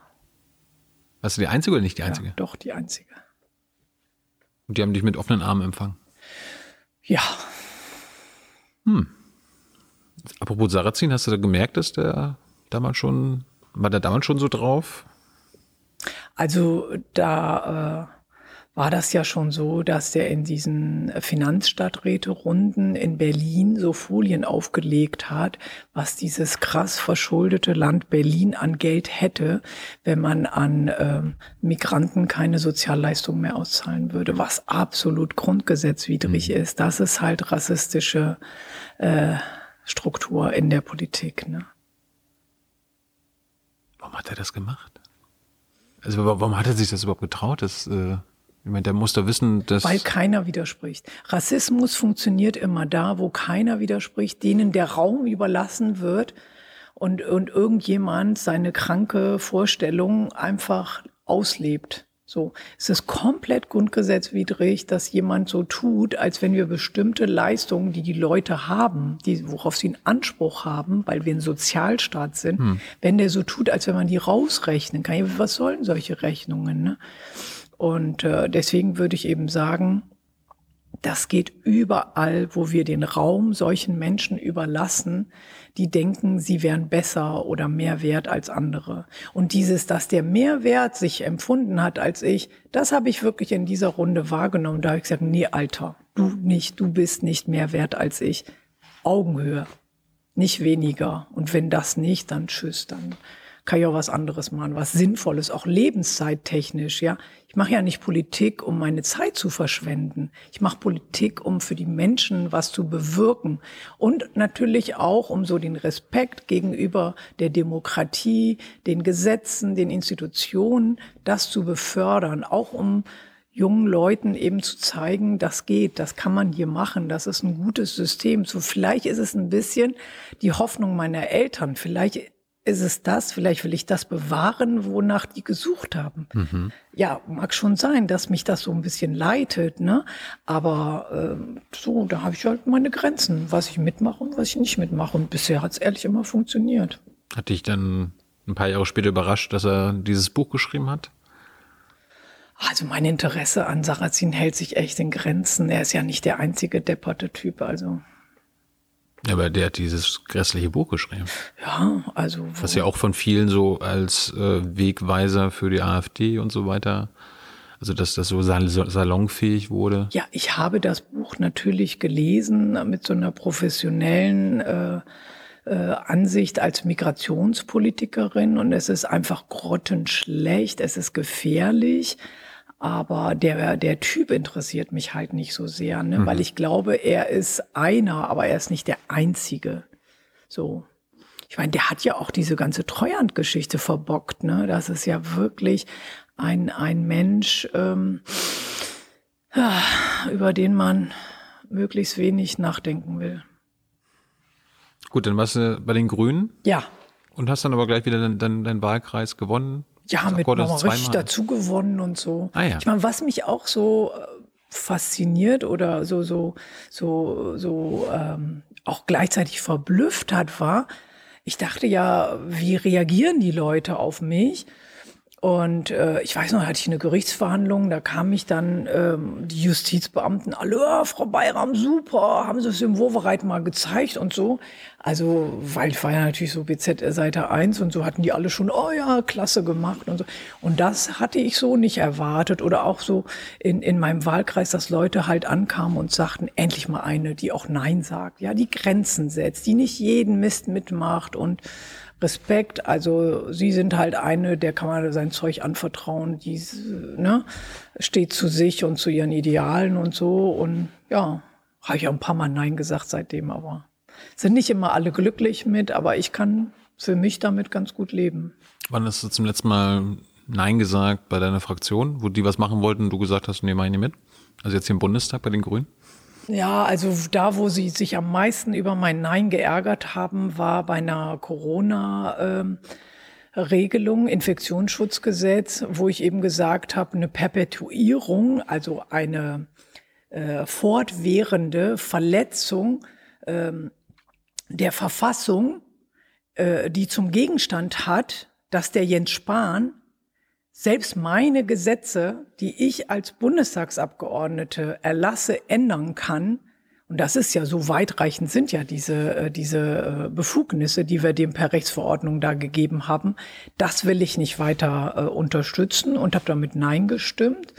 Und ähm, ja, die anderen haben alle mit Ja gestimmt, weil sie irgendwie so ein bisschen, ja, wir wollen ja auch Verantwortung und ist alles so schwierig, Corona, Corona. Und dann habe ich gesagt, nix Corona, Grundrechte, Grundrechte und habe halt gesagt, es muss ja auch der Rahmen da sein, es muss auch eine Klarheit da sein. Ich meine, die hängen die Angela Merkel ins Schaufenster und tun so, als wenn die im Hintergrund diese Arbeit macht. Dem Jens Spahn würde ich nix anvertrauen. So, ja, ich weiß noch nicht mal, was der kann. Ich sehe immer nur, was er nicht schafft. So und deswegen habe ich gesagt, nö, mach ich nicht. So haben sie sich geärgert und haben gesagt, ja, hm. aber mittlerweile sagen einige, hast recht gehabt, hätten wir mal besser so gestimmt. Du bist ja die Einzige in deiner Fraktion, die direkt gewählt ist. Hast du da eine andere Position deshalb oder bist du, mag man dich, bist du beliebt? Ach, am Anfang, als diese ganzen Jamaika-Schmuse-Bilder da kursierten, die mich auch wirklich an Schmerzgrenzen gebracht haben. Das, wird- das wäre lustig gewesen. Du kommst zum ersten Mal in den Bundestag und müsstest dann gleich äh, mit FDP und CDU eine Koalition machen. Ja, Das war ja. nee. Habe ich auch gesagt, meine ich? Meine ich? Sag ich nein? Habe ich auch ganz klar gesagt. Ja, aber wenn die Verhandlungen erfolgreich gewesen wären, hättest du dann für Merkel stimmen müssen, oder? Oder hast du Nein gesagt? Hätte ich nein gesagt. Ah ja. Hätte ich nicht gemacht. Nee. Also, nö. Ah, Es geht ja nicht. Du kannst ja Minus und, und, und, und also FDP geht gar nicht. Also, ne? Geht nicht. Also gerade bei diesen Eigentumsfragen, Miete, Gesellschaft, so. Deine Themen. Genau, meine, also auch Themen, für die ich überhaupt reingegangen bin, ne, in diesen Bundestag. Also auch mein Auftrag, den ich mir für diese vier Jahre vorgenommen hatte, die ich da drin sein will. Und wenn ich dann manchmal in die Fraktion kam, haben die mich wirklich ähm, hasserfüllt angeschaut. So, das ist die, die uns das noch kaputt machen könnte und so. Und das war so, dass ich dachte, ja, stimmt. Kann sein, dass euch das nicht gefallen wird. Und ich bin dann aber auch nicht so eine, die dann ausweicht und dann sagt, ja, gucken wir mal oder so, sondern habe halt gesagt, ja, ist so, ganz klar und ich finde das auch nicht gut. Und dann wurde ich viel angefragt von Presse, die halt sagte, wollen Sie es nicht kommentieren? Und da habe ich gesagt, nee, das bespreche ich mit meiner Fraktion, habe mich da auch zu Wort gemeldet und gesagt, das finde ich nicht gut und das will ich nicht und das will ich nicht. Ja, aber Ich erinnere mich noch irgendwie an den Bundestagswahlkampf, wo du, glaube ich, bei irgendeiner Rede äh, Göring Eckert und Özdemir als ähm, Kreis- oder Ortsvorsitzende der CDU bezeichnet hast. Habe ich nicht. Das ist total falsche Überlieferung. Ja? Ich habe eine Anekdote Ah. wiedergegeben, die bei einem Helferkreis in Prenzlauer Berg Ost stattgefunden hat. Da war eine Frau, eine ältere Dame, die schon sehr lange bei den Grünen ist und sagte, oh, da waren wenig Leute gekommen und da haben wir so drüber geredet, warum sind hier so wenig Leute? Und so sagt sie, ja, die beiden haben doch das Charisma von Ortsvereinsvorsitzenden, da kommt doch, kannst doch keinen mit hinterm Ofen vorlocken, so. Und diese Geschichte habe ich vorgetragen und auf einmal waren alle entsetzt und ich dachte natürlich nur, ey, ich habe euch eine Geschichte erzählt, die mir real so passiert. Das waren ja Zeugen dabei, die das genauso bezeugen konnten, aber da war, glaube ich, äh, da irgendwie schon, äh, weiß ich nicht, bei denen irgendwie die Kinnlade so tief, da war nichts mehr zu retten. Äh, gehörst du denn, es gibt gibt's immer noch diese Realo und ähm, Fundi-Flügel bei den Grünen? Gehörst du zu den Ich bin, Realos? ich bin eine der drei Koordinatorinnen des, der parlamentarischen Linken innerhalb der Fraktion von Bündnis 90 Die Grünen. Wie viel gibt's davon noch? Bei euch? Ja, pari pari. Pari pari. Ja. Aber warum sind denn die scheinbaren Realos jedenfalls immer an den Machtpositionen? Nee, in der Fraktion haben wir pari pari. Wir hatten ja noch die Fraktionswahl, da hat ja auch Cem gegen, Stimmt, Hofreiter, ne? Also Hofreiter gehört zu den Linken. genau, und der Cem Özdemir hat gegen unseren Vertreter ähm, Anton Hofreiter kandidiert und hat ja nicht gewonnen. Also, Aber Habeck und Baerbock gehören ja beide zum sogenannten Realos. das ist Partei. Hm. Ja, das ist Partei. Kommt für dich irgendwann mal in Frage, da in der Partei was zu werden? Och, irgendwann ist immer so weit, ne?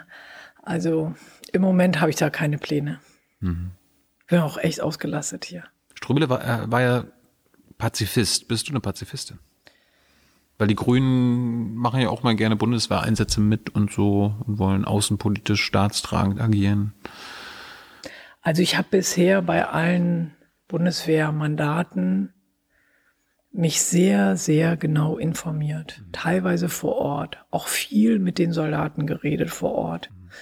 und habe dagegen gestimmt. Aber ich habe irgendwie nicht so dieses grundsätzlich bin ich dagegen, sondern habe es mir jedes Mal ganz genau angeschaut, was ist die, äh, die Grundlage, die rechtliche, wie ist das Ganze mandatiert, was ist das Ziel, wie lange läuft der Kram schon und ähm, ja, da hat mich bisher keins überzeugt. Ob man daraus jetzt Schlussfolgert, dass ich grundsätzlich eher dagegen wäre, wahrscheinlich schon, weil ich ja auch Hans-Christian Ströbele äh, zugesichert habe, dass ich das genau so machen werde. Und vor Corona war es immer so, dass wir uns ähm, zum, zum Kaffeetrinken getroffen haben vor solchen Situationen und die Weltlage immer nochmal miteinander diskutiert haben. Da habe ich auch unheimlich viel gelernt, muss ich ehrlich sagen. Also das ist so faszinierend, was der alles weiß und wofür der sich interessiert und mhm da habe ich unheimlich von profitiert. Also, dass ich einfach mit ihm die Situation in Afghanistan besprechen konnte, dass ich aber dann auch selbst vor Ort war, dort mit Leuten geredet habe und dann eben für mich wirklich nicht nur, sondern auch allen anderen erklären konnte, warum ich das mache, was ich mache. Und ich habe es halt zum Beispiel auch ähm, gegenüber den afghanischen Frauen, die ich jetzt vor ein paar Monaten getroffen habe, halt halt erklärt, ja, dass irgendwie es aus meiner Sicht keinen Sinn macht, äh, ähm, dass wir, dass dort deutsche Soldaten bleiben, weil ihre Männer sie nicht gut behandeln. Wir haben ja auch schon mit Ströbele geredet, verweise ich gerne drauf. Ein tolles Gespräch. Wir waren auch in Afghanistan, haben da viele Folgen äh, gedreht. Leute, hört euch das an. Auch, auch mit Soldaten geredet. Äh, aus deiner Fraktion hört man jetzt auch irgendwie so bedauern, dass die, die Amerikaner haben jetzt ja angekündigt, die US-Truppen aus Deutschland abzuziehen. Äh, bedauerst du das auch? Nö. Nö. Also ich habe nichts in Bezug auf die Vereinigten Staaten und Truppenabzüge zu bedauern. Warum auch? Ne? Mhm. Meine das äh, wird unser Schaden nicht sein in Deutschland. Und vielleicht eine Sache noch zu, zu euch Grünen, äh, was viele junge Leute so stört, wo sie glauben, okay, wenn ich grün wähle, würde ich immer denken, dass ich dann auch grüne Politik wähle. Und dann sehen sie so den mächtigsten Grünen, äh, Winfried Kretschmann, der sich jetzt vor dem Konjunkturpaket öffentlich dafür einsetzt, dass Verbrennermotoren äh, staatliche Förderung bekommen. Ne? Also diese Verbrennerprämie kommt. Wie kann das sein? Also ich glaube, man sollte ähm, Regierungsteil zu sein nicht mit Macht verwechseln. Nur weil du an der Regierung bist als ein Teil einer, einer Fraktion oder einer, einer Partei, heißt das nicht, dass du die Macht hast, die Dinge so zu gestalten. Und ähm, ich meine, mit Baden-Württemberg und Friedrichshain-Kreuzberg gibt es ja eine gewisse Tradition, dass wir die Dinge unterschiedlich sehen. Wir sind linksgrün, ich bin linksgrün mhm. und äh, Winfried Kretschmann nicht. Ähm, das äh, fasst es, glaube ich, zusammen. Wenn du linksgrün bist, was ist er? Der ist realpolitischer ähm, Ministerpräsident. Also wie weit ihn die Partei überhaupt noch juckt, weiß ich manchmal gar nicht, ehrlich gesagt. Wir haben, wir haben noch so etwa zehn Minuten. Äh, aber kann man das denn nicht sanktionieren? Ich meine, sein Landesverband, eure Bundespartei ist gegen diese Verbrennerprämie gewesen. Jetzt hat er sich aber dafür ausgesprochen, dafür gekämpft. Äh, man hört aber nichts von euch Grünen, dass dann gesagt wird, naja gut, der will doch wieder aufgestellt werden bei der nächsten Wahl und nochmal Ministerpräsident werden. Der hat gegen unsere eigenen Prinzipien verstoßen. Wir sanktionieren bzw. bestrafen ihn, indem er das dann nicht mehr wird. Also die haben innere Debatten, die auch sehr, sehr heftig sind, aber. Aber das würde doch eure Glaubwürdigkeit stärken, wenn ihr die, die eure Glaubwürdigkeit beschädigen, äh, aussortiert. Das Problem ist, dass der natürlich an so einer Stelle ist, wo das mit dem Aussortieren nicht so leicht ist, würde ich mal sagen. Ne? Er hat ja sich auch innerhalb der Partei, also das ist ja diese, diese, Sobald man in die Regierung geht, übernimmt man ja nicht nur Verantwortung für seine Partei, sondern auch für die Bevölkerung in diesem Land. Mhm. Und es ist ihm ja auch wichtig, das kaufe ich ihm auch ab, ehrlich gesagt, dass er sagt, er ist Landesvater, er hat eine andere Verantwortung als jetzt nur gegenüber der Partei. Und das ist ja das, was ich meine mit der Macht. Ja, die Macht macht ja auch was aus einem. Aber ich glaube, so viel Macht hat der gar nicht, weil der hat einen Koalitionspartner. Und äh, dieser Strobel hat man ja jetzt jeder Tage wieder in Bezug auf Stuttgart sehen können. Ich würde es mit dem äh, äh, keine Woche aushalten, aber das ist, glaube ich, wirklich eine Konstellation, die spezifisch ist. Und dann geht's natürlich auch, also was wir Grünen haben, ist so dieser, dieses Verantwortungsgefühl. Also, dass wir wirklich aus allem versuchen, noch das Beste rauszuholen. Und dann eben halt zu sagen, oh, macht doch euren Kram ohne uns. Äh, das ist für die Grünen ganz schwierig. Ne? Da machen sie sich noch mal schwer und da denken sie noch mal nach und da reden sie noch mal mit den anderen und dann wird noch mal gerungen und gerungen und gerungen. Aber das Problem, und da hast du ja recht, ist, dass du bei all diesem Ringen deine eigene Position Gefahr läufst zu verlieren und dann ringst du und ringst du und bist im Prinzip nur in die Richtung von dem anderen gerobbt und nicht wirklich gerungen. Mhm. Und da ist irgendwann auch so der Punkt, wo die Leute sagen, hä, wo ist schwarz und wo ist grün und wie viel von dir ist eigentlich schon schwarz und wie viel noch grün. Das ist eine böse Falle. Zum Schluss, äh, du hattest ja vorhin angesprochen, dass du mit Zielen jetzt in dein Bundestagsmandat gegangen bist. Ja. Welche waren das? Und waren die jetzt nur für deinen Wahlkreis oder hattest du gesamtdeutsche, mhm. gesamteuropäische Ziele? Ja, also ich wollte die äh, Mieterinnen äh, schützen äh, dafür natürlich äh, große Immobilienkonzerne enteignen, das Mietrecht verbessern, hm. überhaupt ein Gewerbemietrecht einführen, damit auch Gewerbemieterinnen geschützt sind. Das waren Sie vorhin nicht? Nee. Also Gewerbemieterinnen haben gar keinen Mietrechtsschutz. Ne? Kannst du einstellen, kannst du kündigen, ist, ne? Also wenn man einen Fünfjahresvertrag hat, okay, dann hat man eine Bindung, aber nach fünf Jahren kann der halt sagen, oh, ich nehme jetzt das Zehnfache, so what?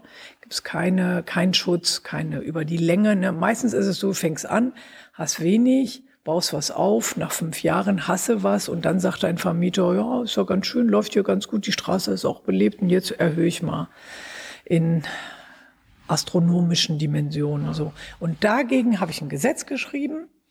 Äh, da will ich halt was machen. Da habe ich auch viele Initiativen in meinem Wahlkreis und habe auch viele Gespräche mit Vermietern und Mietern. Manchmal sind uns Kompromisse gelungen, manchmal nicht und äh, bin halt gegen Räumung, bin halt wirklich der Ansicht, diese ganze Ware, ähm, Häuser, Grundstücke ist ein Übel. Das muss wirklich krass bekämpft werden. Aber ich bin auch erschrocken darüber, wie sehr die CDU in diesem Übel involviert ist und alles verhindert, was dazu geeignet wäre, einen Großteil der Bevölkerung als Mieterinnen in dieser Stadt Berlin zu schützen. Ja, ähm, gestern gab es ja dann so eine heftige Debatte auch mit dem, mit dem CDU-Abgeordneten, aber da entsteht halt auch so eine Wut, ne, dass man denkt, ich bin Gesetzgeber, ich könnte schützen, aber da ist jemand, der auch Gesetzgeber ist und der will das nicht. Warum ne? nicht? Verstehst ja, du das? weil ja, weil der eher an den äh, Vermietern verdienen will. Die haben die fette Kohle. So. Die sind die Spender der an arme die Partei Schlucker, oder? Mieter oder ja natürlich auch der Gröner, der die Rieger Straße da mit seinem hässlichen Bau zugebaut hat und sich hier die Polizei bestellt, wie er lustig ist. Ja, und richtig fett an die CDU gespendet. Ne? Also ja, und das sind halt so Dinge, Also, aber was ist aus deinem die Gesetzesentwurf? zerstören Demokratie. Was ist aus deinem Gesetzesentwurf geworden, den du geschrieben hast?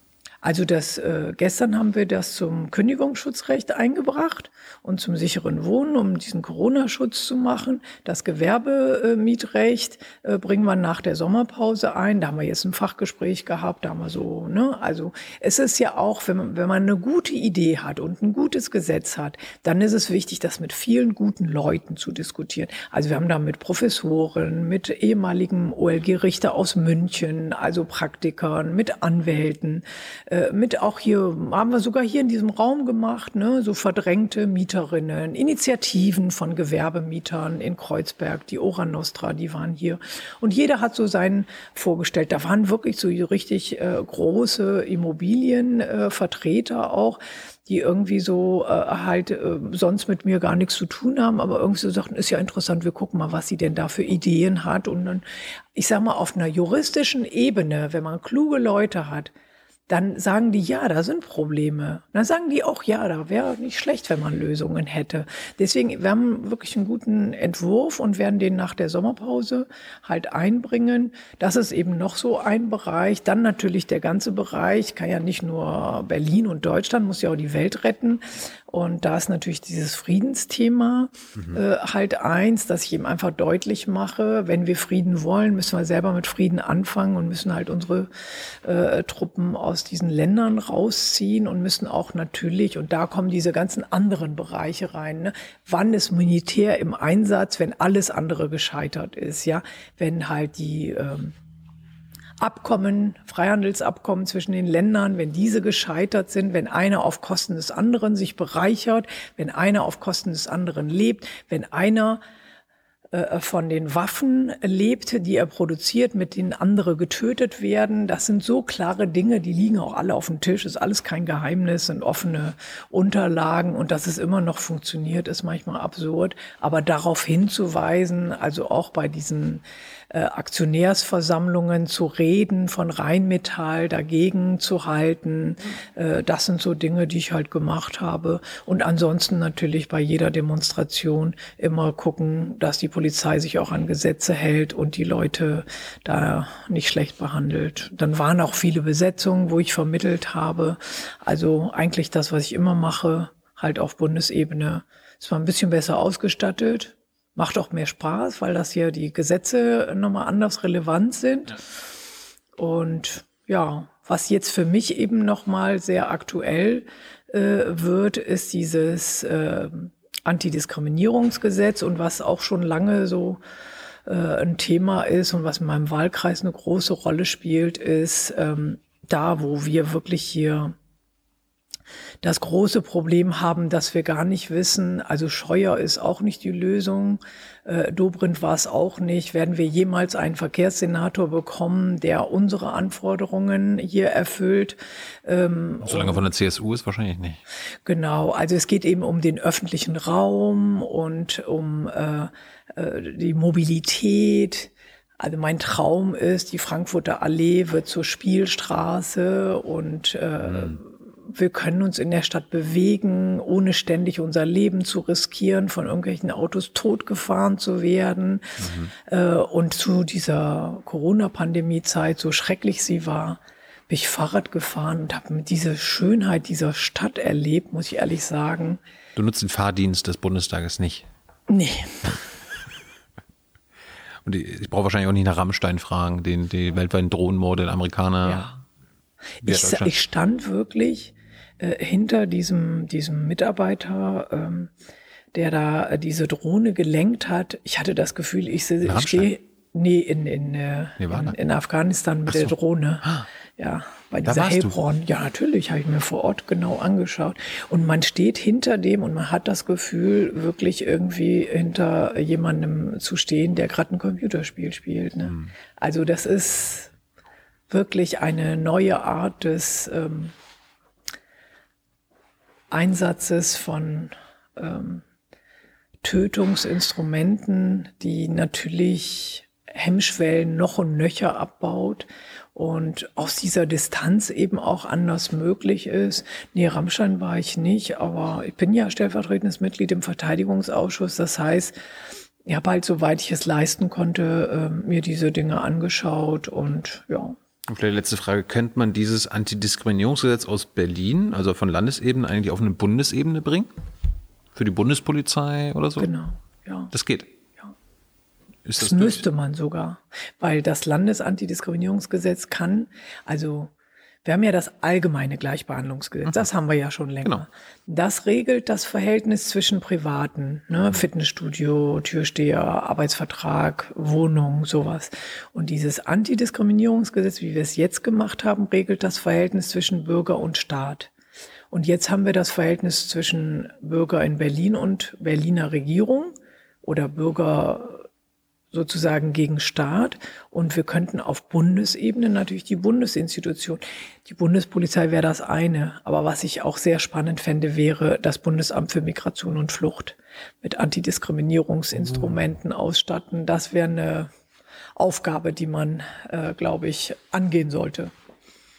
Hey Leute, Jung und Naiv gibt es ja nur durch eure Unterstützung. Ihr könnt uns per PayPal unterstützen oder per Banküberweisung, wie ihr wollt. Ab 20 Euro werdet ihr Produzenten im Abspann einer jeden Folge und einer jeden Regierungspressekonferenz. Danke vorab. Und ähm, willst du dich denn jetzt für die nächsten vier Jahre, in einem Jahr ist ja schon wieder Wahl, Bundestagswahl, nochmal aufstellen lassen oder sagst du dir, ach, jetzt schwarz-grün will ich mir sparen, ich gehe wieder zurück? Nach Friedrichshain-Kreuzberg und mache hier Lokalpolitik. Also es musste ja eine Koalition mit der CDU und CSU gehen. Also ich. Äh, Oder kämpfst bin, du für eine andere Kombination? Ja, also ich ähm, äh, pflege so die äh, Themen anzugehen, wie sie sich stellen. Also das heißt, wer in dem Wahlkreis äh, Friedrichshain-Kreuzberg und Prenzlauer Berg Ost äh, antritt, das entscheidet ähm, die Partei. Ähm, du willst und, schon. Du und welche, welche Koalitionen dann ähm, eingegangen werden, entscheidet auch die Partei. Mhm. Aber ich werde mich da aktiv äh, mit meinen Ideen einbringen, äh, zu gegebener Zeit. Also ich habe vor nichts Angst, ehrlich gesagt. Wann wird das bei dem Wahlkreis entschieden, wer antritt? Bitte? Wann wird das bei dir? Im Herbst. Im Herbst vermute ich. Und bis dahin werde ich mich auch prüfen, mhm. was mir gelungen ist, was noch offen geblieben ist, worauf ich noch Bock habe, wofür die Partei mich noch braucht oder die mhm. Bevölkerung mhm. in meinem Wahlkreis. Also ich finde, man sollte sich da ruhig schon mal noch so ein bisschen jetzt die, die Sommerpause nutzen, nochmal so in sich gehen und das in Ruhe bedenken und ja. Gibt bestimmt auch ein bisschen Feedback jetzt nach dieser Folge. Äh, gibt ja wahrscheinlich auch viele aus, Nein, Kreuz, aus Kreuzberg und Friedrichshain, äh, die sagen, ach, die macht einen guten Job oder die soll bloß raus aus dem Bundestag, die vertritt nicht meine Interessen. Also ich verrate ja kein Geheimnis, wenn ich sage, ganz viele Leute fragen mich an, sie machen doch aber auf jeden Fall weiter Aha. und auch in der Partei fragen mich Leute an und sagen, du machst doch auf jeden Fall weiter. Und ich habe nicht vor, sie zu enttäuschen, ja. Aber also hast du, hast du ein Term-Limit, wie man in Amerika sagen würde? Also würdest du sagen, ich will hier höchstens zwölf Jahre, drei Perioden machen? Es gibt ja einige auch von der CDU, die seit gefühlt 50, also Schäuble sitzt ja seit 50 Jahren im Bundestag. Ja. Kannst du das vorstellen? Ah, 50 Jahre Bundestag? Vielleicht äh, verhindert der geschickt, äh, dass er seine Ziele erreicht, um drin zu bleiben. Das ist mein Ziel nicht. Ich will meine Ziele erreichen. Ich bin halt eher ins äh, Gelingen verliebt. Und wenn ich meine Dinge abgearbeitet habe, dann gucke ich, was die Welt sonst noch zu bieten hat. Und wie gesagt, ich habe ja anständige kaufmännische Ausbildung und ein Studium habe ich auch noch. Also ich muss das nicht ewig machen. Gut. Das war ein gelungenes Interview, hoffe ich jedenfalls. Und ähm, bedanke mich bei dir für deine Zeit und bedanke mich bei unserem Publikum für die finanzielle Unterstützung, weil ohne euch wäre dieses Format nicht möglich. Wir sind nicht kommerziell. Und äh, ja, das war's. Danke, Shannon. Ciao. Ciao. Danke für die Einladung. Tschüss.